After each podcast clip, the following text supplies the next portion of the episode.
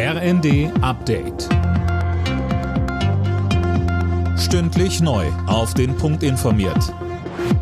Ich bin Laura Mikus. Guten Abend. Der Start des 49-Euro-Tickets im Januar wird wohl nicht zu schaffen sein. Die Verkehrsunternehmen meinen, dass die Frist zur Einführung zu kurz ist. Erst jetzt hatten sich Bund und Länder auf die Finanzierung einigen können. Ähnlich sehen es die Versorger bei der Strompreisbremse.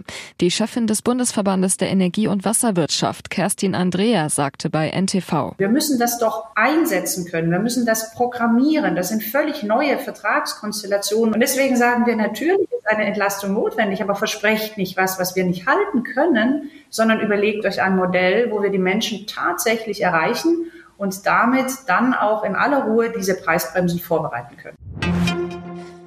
Die Bundesregierung fordert alle deutschen Staatsangehörigen im Iran auf, das Land zu verlassen. Vom Auswärtigen Amt heißt es, für Deutsche bestehe die konkrete Gefahr, willkürlich festgenommen, verhört und zu langen Haftstrafen verurteilt zu werden. Nachdem ein Betonmischer Anfang der Woche in Berlin eine Radfahrerin überrollt hat, ist die Frau jetzt für Hirntod erklärt worden. Im Zusammenhang mit dem Unfall wird auch gegen zwei Klimaaktivisten der Gruppe Letzte Generation ermittelt, unter anderem wegen unterlassener Hilfeleistung. Wegen der Blockade und des Staus ist ein Rettungsfahrzeug möglicherweise zu spät an der Unfallstelle angekommen.